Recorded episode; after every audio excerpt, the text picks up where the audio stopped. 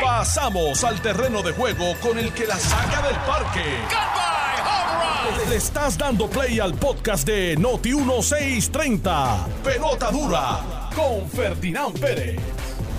Bueno amigos, ¿qué tal? Bienvenidos a Jugando Pelota Dura. Son las 10 en punto de la mañana de hoy lunes. Gracias por su sintonía. Qué bueno que estamos bien, que estamos vivos, que todo Puerto Rico salió airoso de toda este de toda esta posible emergencia que estábamos a estábamos a punto de enfrentar el fin de semana. Todo bien, estamos listos. Aquí estamos en Noti 1, la número uno fiscalizando en Puerto Rico y esto es jugando pelota dura de 10 a 12 del mediodía. Yo soy Ferdinand Pérez, ya está aquí don Carlos Mercader. Don Carlos, ¿cómo le anda? ¿Cómo le fue? Muy bien, muy bien. Buenos días, Ferdinand. Buenos días a ti, a, a, todo lo, a toda la audiencia, a todos los radioescuchas que siempre están con nosotros aquí en Pelota Dura de 10 a 12 por Noti 1630, que también nos siguen por las redes sociales, por Facebook No Live. de techo Noti1 nada. y jugando Pelota Dura. No, gracias. Oye, me coloco mamarro allí de de una palma, pero, pero, pero gracias. ¿Cómo es? Sí, por si acaso, ¿verdad? Por si los vientos miran muy duro, pero gracias a Dios no, no. Hay no árboles pasó también, nada. aparte de palmas hay árboles. No, sí, hay no, pero hay una palma allí no más bonita que, que pero, no- pero no, Tiene no que pasó, no y no, hay- pasó una pal- un- no, no hay otra alternativa. ¿no? Aquello, hay, ahí hay No, un no, bosque y él prefiere, y está La buscando las palma. palmas. No, no, no. Mira que hay árboles fuertes ahí. yo no sé, yo hay no sé, porque allí. entonces no lo Ah. sé. No lo sé. Mira, y aquí está, eh, como todos los lunes, la licenciada y periodista Maldeli Jusino. ¿Cómo estás, Maldeli? Muy buenos días a ti, muy buenos días a todos los que nos escuchan a través de Noti 1630 y a través de las redes sociales. Vaya conectándose para que se entere de lo que vamos a hablar hoy. Por ¿Y tú jugando no tuviste- pelota dura y ¿No por tuviste Noti1. problemas tampoco? No, llovió en el área de Guaynabo llovió muy muy poco. ¿Verdad? Y en Guaynabo llueve casi todos los días, es como la ciudad gótica, pero. Guaynabo tirando para ya aquí en colindancia con, con, Caimito, esto llueve todo. llueve muchísimo, días, pero pero sabes. qué bueno porque wow, Sí, sí. todavía hay gente con tordos azules, Ferdinand. Sí, Este- es increíble, pero sí es. Así Sí, que quedan. bu- qué bueno que se Quedan. desintegró la cosa esa. Sí, señor. Bueno, hoy es un día eh, interesante. Me gustaría que nuevamente, pues, como, como función nuestra, pues pasáramos un poco revista de, de cómo vimos al gobierno en funciones durante este fin de semana. Aunque no hubo ninguna emergencia, bueno, pues, pero, pero por lo menos eh, los preparativos, cómo, cómo se veían corriendo los preparativos eh, del gobierno. Segundo, eh, me parece importante desde hoy es obligatorio la vacunación para todos los empleados públicos. Se supone que hoy no haya ningún empleado que no esté vacunado, excepto aquellos que, bueno, pues ya lo hemos discutido tantas veces por razones religiosas o por razones específicamente de salud, pueda estar allí, pero independientemente de esas dos, tiene que tener una prueba negativa. Así que hoy pues eh, se le crea un centro de trabajo mucho más seguro a aquellas personas que van a ir a buscar servicios en el gobierno. Me parece que es importante. También el sábado hubo una manifestación frente al Capitolio de cara a Fortaleza. Una manifestación eh, convocada para eh, combatir la educación de perspectiva de género en las escuelas que se está trabajando en un currículo para eso ahora mismo y hubo una manifestación grande. Eh, creo que debemos tocarla. Una hoy. demostración que toma demostración. por sorpresa a mucha gente. no vi porque convocatoria en ningún lado de eso. No, yo había visto que había habido una convocatoria de Yo no había visto convocatoria. eh, por, yo- eh, a través de las redes y eso, pero obviamente no, no, no. Lo, o sea, lo interesante de esto es que aquí, o sea, no había ninguna figura eh, de estas figuras que Convocando, por lo sí. general eh, convocan estas marchas. O sea, no había ningún artista convo "Ah, voy a para la marcha esta el sábado, ven. No había nadie. O una figura importante. Una figura ¿Tú sabes importante, más a, mí me, a mí me extraña porque cuando hay este tipo de eventos, casi siempre, ¿verdad? No todas, ¿verdad? Pero muchas de estas organizaciones me llaman para pedirme espacio para eh, para- Promocionar. Para, promocionar y para destacar lo que van a hacer, ¿no? Y yo acostumbro darle espacio, tanto aquí en radio como en televisión. Para esta manifestación a mí no me, llamaron, no, no me llamó nadie, o sea, nadie me pidió, yo me, yo me, me levanté, empecé a ver la televisión y las redes sociales y, y rápido vi el movimiento y dije, wow. ¿Y esta gente de dónde salió? Sí, sí, sí, ¿qué, qué es esto? Yo ni sabía qué era. Yo ni sabía qué era, porque... y no sé, yo no estoy tan perdido aquí, me pasó, yo estoy al día bastante con todo lo que se, que se está haciendo en Puerto Rico. Así que creo que es importante, también comienzan los trabajos en la Asamblea Legislativa. y ya hay algunos titulares de periódicos planteando ahí de la cargada agenda que tienen los legisladores, de qué se trata. Bueno, pues pero me parece que es importante. También quiero retomar el tema de que, como hemos dicho, no vamos a soltar el tema de buscar justicia para, para el niño de 8 años que fue asesinado. El viernes tuvimos una entrevista con el secretario de Justicia que tenemos que por obligación analizar, porque habíamos estado pidiendo la presencia del secretario de Justicia en este tema. Había cogido unos días de, de, no hacer ninguna expresión pública, pero el viernes fue el programa y tenemos que hablar de, eso, más de una investigación que hizo Maldeli el viernes sobre los no vacunados que están yendo a la oficina del doctor Chacón, González Chacón, a buscar el, el documento que le exime de la vacunación. Y me parece que tenemos ahí este información buena.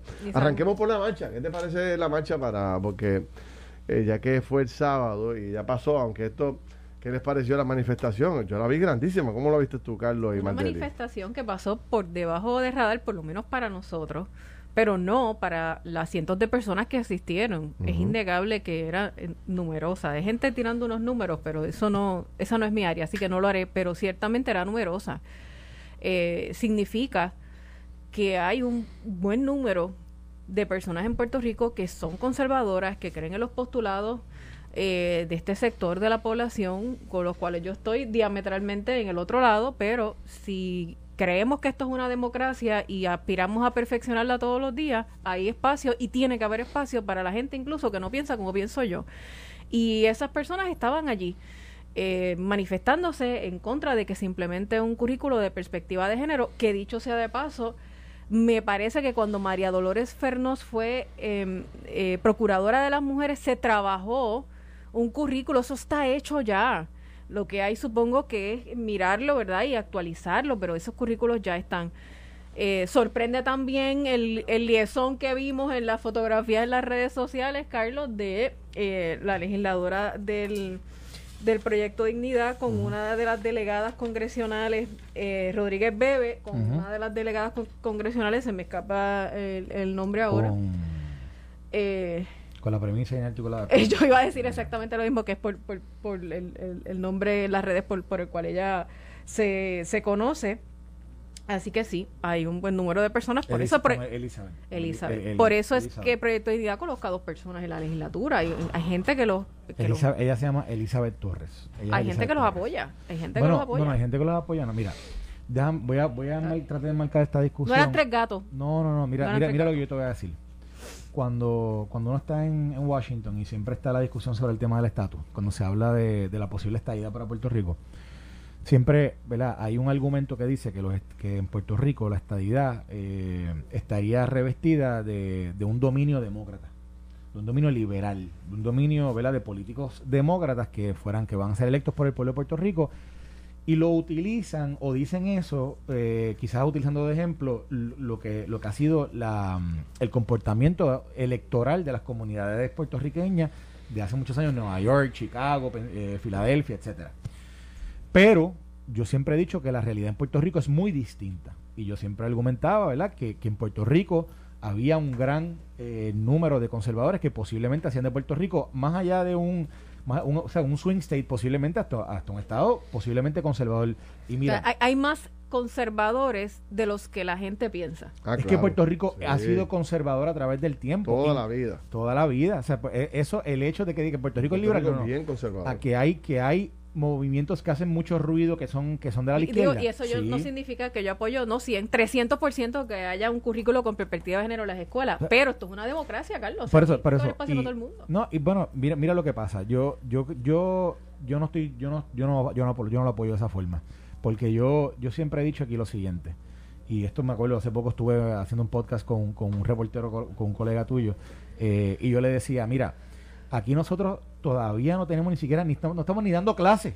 Llevamos año y medio que el departamento no da clase y me está diciendo a mí que van a poner ahora un currículo de algo nuevo que nadie lo conoce. Yo le digo, pero chico, dame por lo menos una buena clase de matemática, dame por lo menos una buena clase de inglés, una buena clase de español. No es que, no, es que nadie lo conozca, mano. Esto se viene trabajando desde María Dolores Fernández. Bueno, sí, pero, pero, pero sí, pero ¿por quién ha sido impulsado? no, no, yo lo sé, pero ¿por quién ha sido impulsado? Ha habido, o sea, ha habido grandes controversias detrás de, de todo esto y de dónde es que esto viene. Entonces, de nuevo, yo, mira con lo que yo quiero enmarcar la discusión. Lo que quiero enmarcar la discusión es que si bien es cierto que hay unos grupos que normalmente hacen más ruido, que como, que como aquí mismo estamos ahora sorprendidos, wow, yo no vi convocatoria, pero sin ruido, fíjate toda la gente que Sí. llegó allí De hecho. eh, el sábado, aún cuando venía una tormenta, eh, ¿verdad? estábamos avisos eso, de fue lo más que, tormenta. me- eso fue lo más que me sorprendió. Por eso, pues, pues, ¿qué Sí. quiere decir eso? Que hay gente pa- apasionada Con con este tema. de de- de- de- Y de hay una militancia Estaban allí, fuerte. estaban allí. estaban. Mira, Así que- eh, tengo en línea telefónica precisamente al presidente de la coalición Provida, don Mario Rosario. Don Mario, ¿cómo está usted? Estamos muy bien, gracias Felinán por esta oportunidad. Muy agradecido de- del pueblo de Puerto Rico y de todo lo que pasó este fin de semana.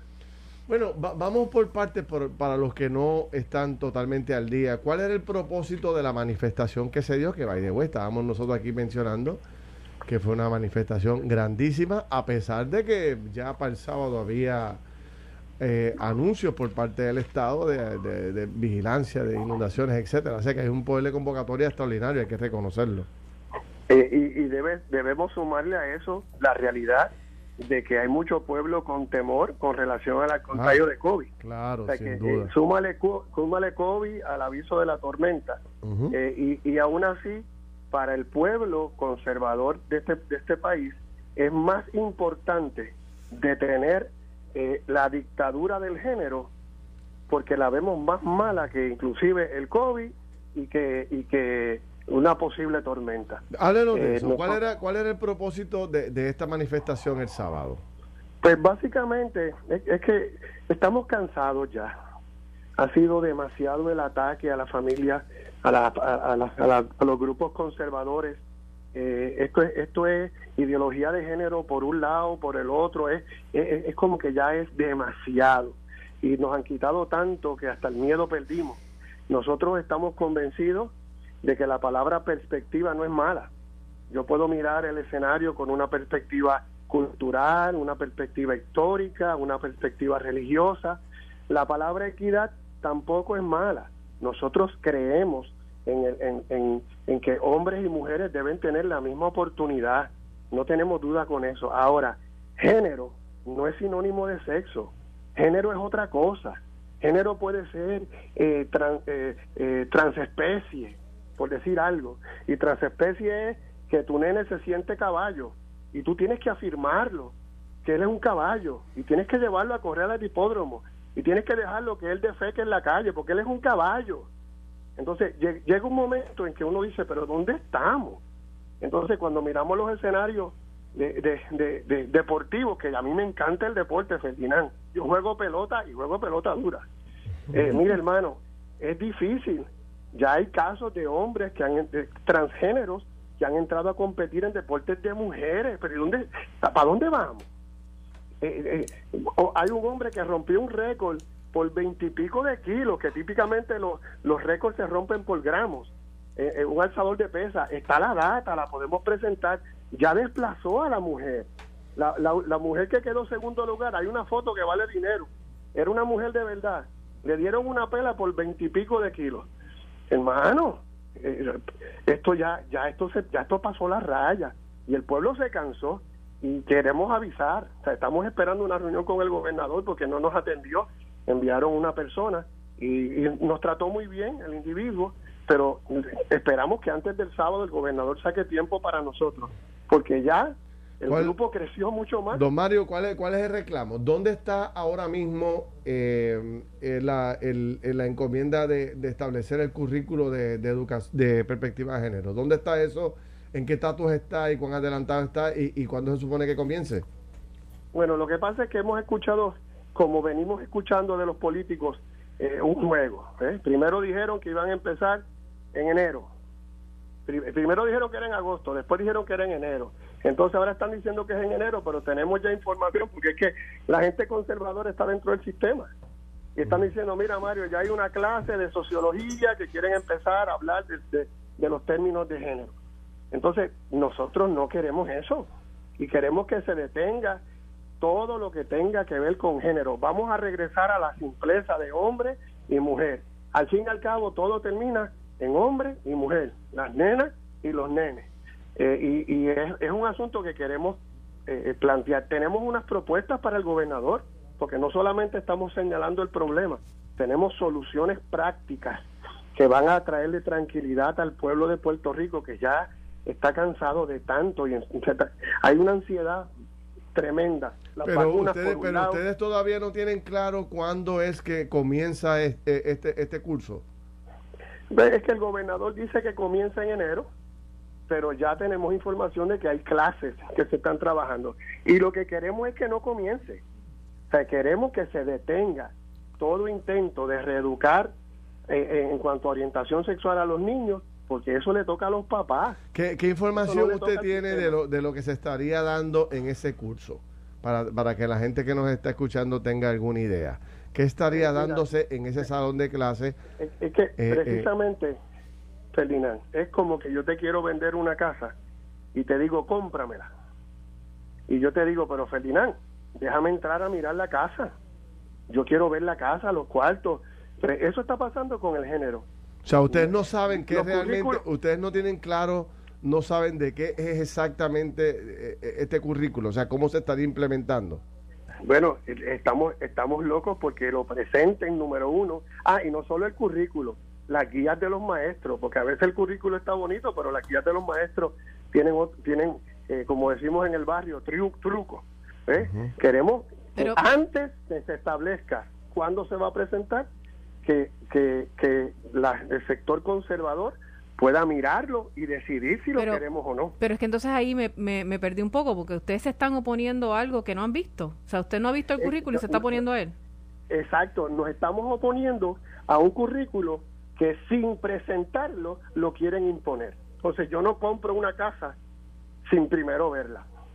Y ese ha sido el modus operandi eh, de, de, todo estos asuntos relacionados a género. ¿Y con el secretario de Educación tampoco? ¿Con el secretario de Educación tampoco ha podido debatir este tema? Hermano, no. Esa, es la tristeza. Entonces, lamentablemente, los medios están saturados de mucha gente que quiere impulsar la ideología de género, pero no hay un balance. No hemos visto el balance de los miles y miles, quizás millones, que no queremos eso para nuestro país. Todas las encuestas que se han hecho en medios eh, de televisión y radio, todas dicen que el país no quiere la educación con perspectiva de género. ¿Y por qué insisten? Si no lo queremos. Don Mario, don Mario en, base a, en base a usted, a su organización y las otras organizaciones con las que usted compartió este fin de semana, ¿qué es para ustedes, o, o, sea, ¿cómo, se define lo que es la ideología de género o la perspectiva de género? Hermano, básicamente eh, lo que es género. Te lo acabo de explicar. Sí, pero, eh, pero sí, pero, sí, sí, pero, pero la pregunta va en torno, la pregunta va porque, mire, el tema de perspectiva de género, ahorita Maldeli lo, lo, hablaba, de que esto viene de hace mucho tiempo, esto no es nuevo, ¿verdad? Esto es, esto es un, es un concepto que, que algunas personas dentro del, dentro del gobierno y organizaciones sin fines de lucro han estado eh, tratando de impulsar a través del tiempo, no, no ahora, sino hace hace años. Ella mencionó ahorita que, esto lo comenzó María Dolores Fernó cuando estaba como procuradora de la mujer.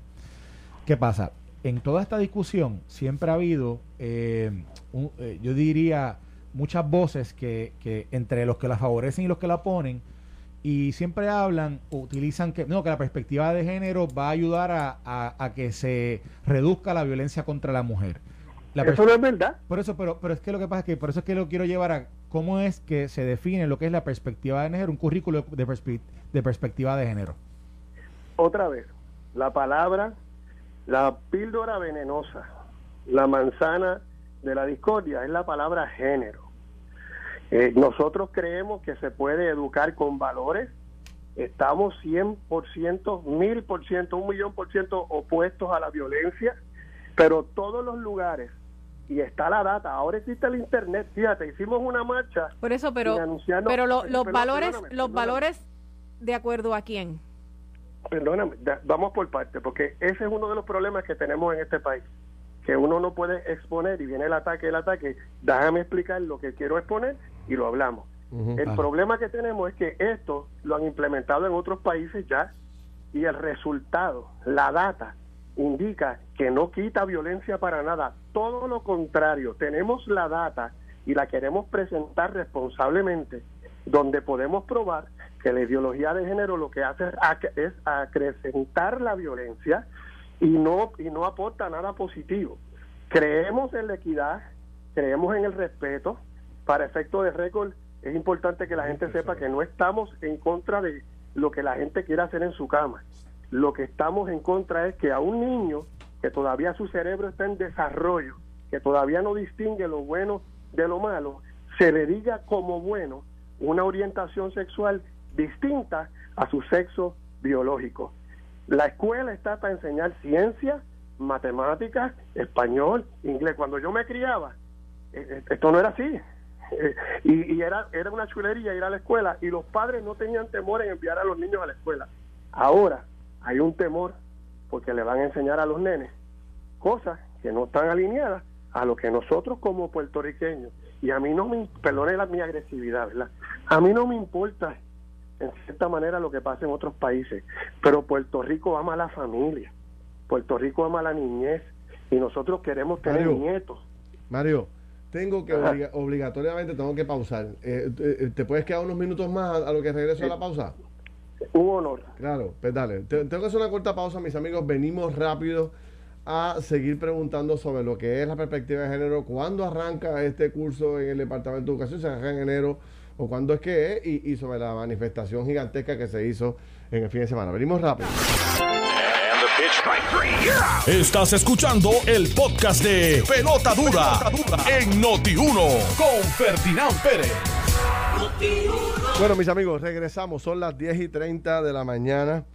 Eh, aquí está don Carlos Mercader, está Mardeli Jusino, yo soy Ferdinand Pérez y estamos en una interesante conversación sobre el evento que se realizó este fin de semana, el sábado, eh, donde miles de personas pues dijeron presente en una manifestación desde el Capitolio hasta la fortaleza. Entre otras cosas, pues nos pareció interesante que con los problemas del COVID y los llamados de vigilancia de inundaciones fueran tantas miles de personas de todo Puerto Rico. De hecho, hacía tiempo que no veía la gente en la lomita de los vientos. ¿Te acuerdas de la lomita de los vientos? La gente se acumulaba mucha gente allá. Felina, hay fotos aéreas. desde allá. Hay fotos aéreas que se ve todo el área del frente del Capitolio llena, más entonces la carretera hacia la fortaleza.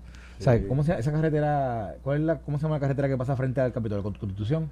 Me parece que es la. Yo creo que. Yo no, creo no, no, sé si la constitución es la que está en el, lado. Ah, exacto, del lado opuesto. Pero, antes era la, constitución es la que estaba detrás. Se llama la Felisa Rincón. Ajá. Avenida Felisa Rincón, la del frente. Bueno, pues esa carretera estaba toda llena. O sea, esa estaba toda llena. Bueno, pero seguimos conversando con, con eh, uno de los organizadores del evento, que es el presidente de la coalición Provida, don Mario Rosario. Aquí un poco tratando de generar un diálogo inteligente sobre lo que representa esta manifestación que ya nos dijo que es en búsqueda de detener el comienzo del currículo de, eh, de, educación de perspectiva de género en las escuelas, que según establece Mario, está planificado aparente alegadamente empezar en enero.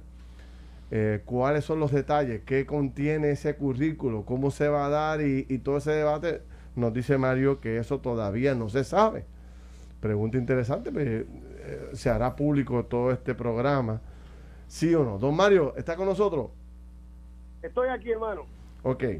Dejamos sobre el tintero algunas cosas eh, sobre todo este punto de que no se sabe qué es lo que va a incluir. Mardeli decía, pero si no se sabe, ¿por qué protestarlo? Ustedes están pidiendo una reunión en Fortaleza precisamente para con el gobernador. ¿Para qué, Mario? Precisamente para, primero, poner al gobernador de varias definiciones eh, con relación a género. Eh, eh, a nosotros a nosotros nos describen es como que te voy a bombero. Eh, y después que te describo a bombero te digo eso es un político eh, y no entendemos queremos es, enseñar el respeto y la equidad entre hombres y mujeres ¿por qué tenemos que usar la palabra género? que sabemos que no es lo mismo que sexo. Tengo algo voy a leer rapidito Mario, por, Mario, por alguna razón te escucho medio entrecortado. Este, no sé si te puedes mover de lugar o algo así, pero te oigo medio entrecortado. Ven a ver. Déjame intentarlo. Ajá. Eh, escucha mejor ahora? Sí, sí, dale, dale por ahí. Ok, ¿qué eh, cuando me preguntan qué es género, eh, una construcción social de la identidad no necesariamente alineada al sexo biológico. El género no es sinónimo de sexo. Las personas y los seres vivos tenemos sexo, no género. Eso lo dice la Real Academia Española. La equidad, igualdad o perspectiva de género no solo se usa para enseñar sobre derechos y oportunidades para mujeres, se tiende a validar orientaciones e identidades sexuales diversas, incluyendo lo transgénero. Se extiende para enseñar a los menores que pueden autodefinirse como niños, niñas, ambos o ninguno, categorías no binarias, gender spectrum, etcétera. Desde el género, aunque sea tipo filosofía feminista y prevención de violencia, paulatinamente desemboca en LGBTQ+, y ahí tenemos los datos de California a España. El signo de plus es el espectro amplio del género. En la ciudad de Nueva York tiene cerca de 30 identidades de género. En organismos de la ONU ha llegado a validar cientos de ellos. ¿Cuántos géneros nos van a enseñar en las escuelas? Entonces, todas estas preguntas nosotros tenemos que hacerlas, porque no es correcto que tú enseñes algo y después trates de discutirlo, porque ya daña la mente inocente de nuestros niños. Yo tengo claro, o sea, tengo claro que desde su perspectiva eh, usted solo admite hombre y mujer. Eso me parece clarísimo y no, no voy a argumentar eso porque esa es su forma de pensar. Sin embargo, no debería... No, no, perdóname, perdóname. Mi forma de pensar eh, y la forma de miles y miles de puertorriqueños, en términos de ciencia, o tú eres XX o XY. No hay otra cosa. No, no, fantástico. Y vivimos en una democracia y todo el mundo tiene derecho a pensar lo que quiera. Pero mi pregunta es, usted, de la, la medida en que yo tengo tolerancia y respeto hacia su forma de pensar, ¿no deberían los sectores conservadores tener tolerancia y respeto hacia la forma de pensar de otros? o pues hacia la forma de ser de otros. Los otros tienen libre albedrío, pueden escoger vivir o ser como quieran. No hay, no hay problema con eso. El problema es que esa tolerancia que predican no la viven porque quieren imponer a nuestros niños orientaciones sexuales que no están de acuerdo a nuestra yo, Yo le voy a leer la definición de perspectiva de género de la Organización de las Naciones Unidas que define perspectiva de género como el proceso de evaluación de las consecuencias para las mujeres y los hombres de cualquier actividad planificada, incluye leyes, políticas o programas en todos los sectores y a todos los niveles. Es una estrategia destinada a hacer que las preocupaciones y experiencias de las mujeres, así como de los hombres, sean un elemento integrante de la elaboración, la aplicación, la supervisión y la evaluación de las políticas y los programas en todas las esferas políticas, económicas y sociales. ¿Usted tiene problemas con esa definición? El problema no lo tengo yo. El problema lo tienen ustedes en cómo le dicen a las mujeres que eso es verdad. Cuando en Estados Unidos ya se están desplazando mujeres eh, biológicamente hablando para, para poner una mujer transexual, eliminando a la mujer y entrando un hombre transexual, eh, igual en el deporte, que todos los transexuales físicamente tienen 30% más de masa muscular que las mujeres. Ustedes están abusando de las mujeres con la excusa de la que, las están protegiendo. Eso no es verdad y la práctica lo dice. ¿Usted cree que es justo que un hombre transexual pelee a puño con una mujer y le den el premio en la división de mujeres? Contésteme esa pregunta. No, yo no vine aquí a contestar preguntas, yo vine a hacerla. Pero el punto, ah, ok, ok. Pero, el punto que usted trae, eh, o sea, eh, lo que pasa es que esto, pues, es muy difícil poder llegar a una conclusión sobre el particular porque eh, hay muchos discursos sobre el tema. Por ejemplo, hay algunos planteando que a través de esto se puede educar mejor a la sociedad para que se acabe el discrimen contra la mujer. Otros para que se acabe el discrimen contra los homosexuales. Eh, y plantean muchos que educando a nuestros niños desde temprana edad es algo eh, que puede ayudar a acabar con ese discrimen, ¿no? Pero por otro lado, eh, se plantea que estos cursos que se van a dar en, los, en las escuelas de Puerto Rico van más allá del tema de la equidad o el tema de la igualdad, ¿verdad?, del género, sino que entra directamente en lo que tiene que ver con el sexo y empieza a desarrollar toda una cadena educativa sobre el sexo. Y hay, y hay, y hay, Y es que sectores rompe. que dicen que no, que no tiene nada que ver. Y ahí es que muchos plantean, oye, pero ¿por qué tocar ese tema? ¿Por qué meternos hasta ahí en esa área en particular? ¿Por qué no mantenernos solamente en una educación sobre la igualdad en todos los? Ferdinand, El civismo. perdonando, y No, perdonando, no sé si, no sé si estoy alejado de o, o voy por una línea correcta. yo, yo me siento que va en la línea correcta. Precisamente el problema es que los documentos, la, el currículo, las guías de los maestros eh, no, no se ven. Entonces, yo no puedo, de la misma manera que me juzgan en una dirección, yo digo, si yo no tengo nada que esconder, yo lo pongo, eh, Ferdinand, yo pongo mi corazón encima de la mesa. Ah, y para los que piensan, que puedan pensar que este es un homofóbico, eh, un misógino, soy casado por 31 años, tengo cuatro hermosos hijos, amo a mis nueras. Ah, y le hi- hice un disco estas navidades con Manny Manuel. Una, una, una pregunta, este Mario, quizás, eh, o sea, a, a lo que lo que realmente yo noto de tu planteamiento con más eh, fuerza es el desconocimiento que existe, no solamente para ustedes que están en contra, sino para en términos generales de la población, de lo que va a contener ese currículo. Por ahí creo que es la, mayor indignación, la preocupación de que vayan a arrancar con algo que, que, nadie sabe lo que es y que vaya a invadir la privacidad de, los niños. Estoy de acuerdo en ese punto, Ferdinand, pero le quiero añadir algo. Eh, dentro de las filas conservadoras hay gente muy preparada. De hecho, a mí me gustaría, Ferdinand, que, que me permitieras invitar eh, a un programa más adelante a gente que está preparada en el tema, profesionales. O sea, no, Sí. no, no, no son Con idiotas. mucho gusto, con mucho gusto, con mucho gusto. eh, que puedan hablar y que lo podamos presentar sin, sin, sin entrar en las gacetas, como decimos en el barrio. Yo soy un tipo de barrio, discúlpame, ¿verdad? Sí. Este, pero que se pueda presentar. Yo Mira, creo que yo- tenemos extraordinarios Sí, recursos. vamos a hacerlo, vamos a hacerlo. Ahora, sin, sin, sin ánimo de cambiar el, el debate, yo, yo, yo publiqué este fin de semana en, en las redes sociales un video que me envió mi buen amigo Gerardo Pascual, que hablaba de los cambios en la educación en Japón. Y entonces, eh, eh, esta, este video recoge un poco la preocupación que tiene Japón con la educación de sus niños, que se están quedando un poco rezagados con lo que está pasando en el mundo. Y han desarrollado un programa de 12 años donde están creando eh, eh, estudiantes, eh, ¿cómo le llaman ellos? Estudiantes de educación precisamente, de una educación global, o sea, ciudadanos del mundo, ese, ese es el término que estaba buscando Ujú. ciudadanos del mundo. Entonces ellos cambiaron el currículo.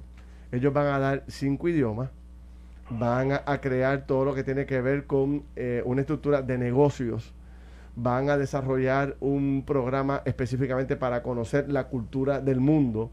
Y en 12 años, y, otros elementos adicionales, y en 12 años ellos eh, entienden que van a tener una nueva sociedad, unos jóvenes preocupados por el ambiente, unos jóvenes preocupados por el clima, unos jóvenes preocupados por los negocios a nivel global, hablando cinco idiomas, van a tener un mejor país. Entonces Carlos decía ahorita un poco, medio en broma y en serio fuera del aire, decía, bueno, vamos a añadir en Puerto Rico un nuevo curso, un nuevo curso eh, de educación, que es el de perspectiva de género. Cuando nuestros estudiantes se, se, se colgaron en cantidades industriales el cuatrenio, el año pasado, cuando los cursos remediativos para atender a los que se colgaron, la mitad de los estudiantes no fueron. Hoy los estudiantes de Puerto Rico no dominan las matemáticas, no dominan la ciencia, el español lo hablan muy mal, lo dominan muy mal. Entonces, ¿sabes? Entonces, y no empecé a eso, le vamos a añadir un curso educativo nuevo para que los muchachos allá, en el corto tiempo que nos queda, con las escuelas destruidas y todo el revolú que tenemos como país con la educación, meter ese tema al juego. No sé, ¿verdad? No sé. Lo traigo como un tema. Fíjese lo organizado y preparado que está Japón con una visión clara de lo que quiere para sus hijos. Y aquí en Puerto Rico ni siquiera podemos lograr que los niños se gradúen. Eso es así. Ferdinand, eh, eh, reaccionando a eso, eh, te comenté que soy padre de cuatro hijos. En un momento determinado, yo tomé la decisión, eh, junto con mi amada esposa, de dar homeschooling. Fue interesante que a pesar de que mi esposa eh, no tiene, no tuvo académicamente hablando calificaciones de A, era quizás entre B y C, con este tipo de currículo de homeschooling, ella pudo enseñarle a mis hijos y a veces yo le ayudé. Y fue interesante que cuando ya habían crecido, que llegó el tiempo de llegar a la high school, nosotros pusimos los muchachos en la escuela pública. Y para mi sorpresa, mis hijos, eh, voy a usar la palabra, patearon la enseñanza. Me decían, papi, pero es que esto está, esto lo cogí yo hace dos años atrás. Eh, mi hijo mayor, 3.348 en el College Board, habla inglés espectacular. Eh, en nuestro sistema tiene muchas deficiencias. Cuando yo me criaba, había clases industriales. Dale, a, dale un nene de hoy en día un martillo para que ponga un clavo. La vida, la vida, siempre, siempre hay que saber estas destrezas, eh, pero lamentablemente nuestro sistema está obsoleto y estamos perdiendo mucho tiempo en cosas don, que Mario, producen. Don Mario, mire, eh, una pregunta que le voy a hacer. hicieron la marcha el sábado. ¿Que hay alguna otra actividad, hay alguna otra acción, hay alguna otra, eh, digamos, convocatoria que vaya a hacer las diferentes agrupaciones para continuar con esta, ¿verdad? Con, con este tema o esto o, era la marcha para, para hacer conciencia el sábado y y, y, y, y ahí paraba esto. Eh, mira, esto va a seguir.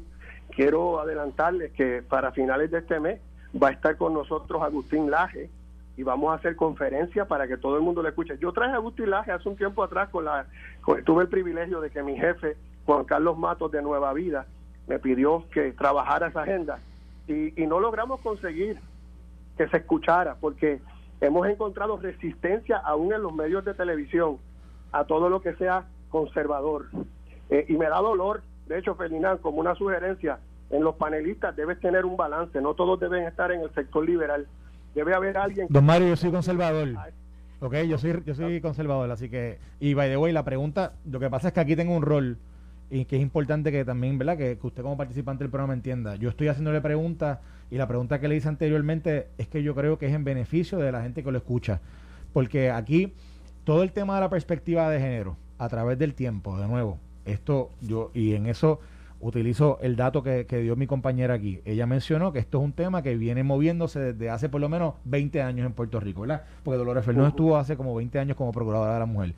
Yo lo que estoy, yo, yo le hice aquella pregunta, no se la hice como, no se la hice de, sin ningún tipo de agenda detrás, lo que quería era para, para propósitos de que la audiencia entendiera lo que es el concepto, lo que es lo, que, ¿verdad? Cómo se define o qué es lo que está en, en, controversia aquí para que la gente lo pudiera entender y obviamente que lo escucharan de usted. Pero no se lo estaba haciendo para, para crear ningún tipo de controversia con usted ni nada por el estilo. Lo agradezco la aclaración, hermano, y otra vez, mi preocupación es que los medios debemos, debemos poner gente balanceada en los programas para que se escuchen los dos escenarios. Y yo sé que ustedes lo hacen también y les agradezco eso. Mario, vamos a ver qué pasa. Este, nos mantenemos en comunicación. De hecho, te van a estar llamando del programa de televisión porque queremos llevarlos hoy para, para seguir analizando el tema. Así que eh, te agradecería que nos contestes ahí en la afirmativa lo antes posible. Hermano, muy agradecido y agradecido del pueblo de Puerto Rico por el apoyo abismal. Y esto continúa hasta tener libertad en las escuelas de la dictadura del género. Gracias, Ferdinand. Gracias. Muchas bendiciones. Bueno, ese es Mario Rosario, que es el presidente de la coalición Provida. Eh, señores, hay cientos y cientos de mensajes en las redes sociales ahora mismo, en nuestra cuenta del Facebook de de Noti1 de Juan Pelotadura. Y me siguen llegando por WhatsApp también a mi teléfono. Eh, esto es un tema que, apasiona y que divide, sin duda alguna. Aquí hay. Y entonces los mensajes yo los voy leyendo mientras estamos hablando. Y son mensajes, como decía Carlos ahorita, diametralmente opuestos. O sea, aquí está totalmente la derecha y totalmente la izquierda. Pero yo creo que. Yo no creo hay, que no hay forma de ni siquiera buscar algo, ¿verdad? Yo, yo pienso que esa es la función del Ejecutivo, o sea, armonizar las distintas, ¿verdad? tratar de armonizar las distintas perspectivas, tomando en consideración, no sé si en este tema, ¿verdad? Pero en otros temas hay cosas que no necesariamente son armonizables y el líder, el ejecutivo, el gobernante tiene que tomar una decisión. Bueno, y yo lo que pasa es que yo no sé si en este tema deberían hacerse vistas públicas. Aquí hay, aquí hay un, yo yo lo dije previo a las elecciones pasadas y me acuerdo el día de las elecciones en los análisis que que, que, que, que di ese día que yo veía la política en Puerto Rico que se estaba definiendo más como, ¿verdad? Como se define en muchas partes del mundo, incluyendo Estados Unidos, entre conservadores y liberales. Y yo estaba diciendo que la inclusión, el hecho de que se fuera a elegir personas del movimiento Victoria Ciudadana, personas del movimiento Proyecto de Dignidad, hablaba sobre eso. Porque fíjense que en Proyecto de Dignidad y Movimiento Victoria Ciudadana, ninguno de los dos está diciendo yo no alboro la bandera de la estadidad o no, yo no alboro la bandera de la independencia. Básicamente están, estaban allí por, posturas como esta, ¿verdad? En, en, diferentes puntos, diferentes puntos de, de la discusión, pero estaban por esto. Y yo estoy diciendo que nosotros, poquito a poquito, nos vamos a ir, eh, nos estamos definiendo así. Y Ferdinand y Maldeli, yo no estoy seguro que haya un punto medio aquí, porque aquí, aquí hay, aquí hay unas visiones, por ejemplo, lo que te decía ahorita el señor Mario, que hablaba sobre el tema del la discusión de la perspectiva de género desde el punto de vista biológico. Pues eso es una discusión que eso, eso eh, ahí no hay un término medio, ¿verdad?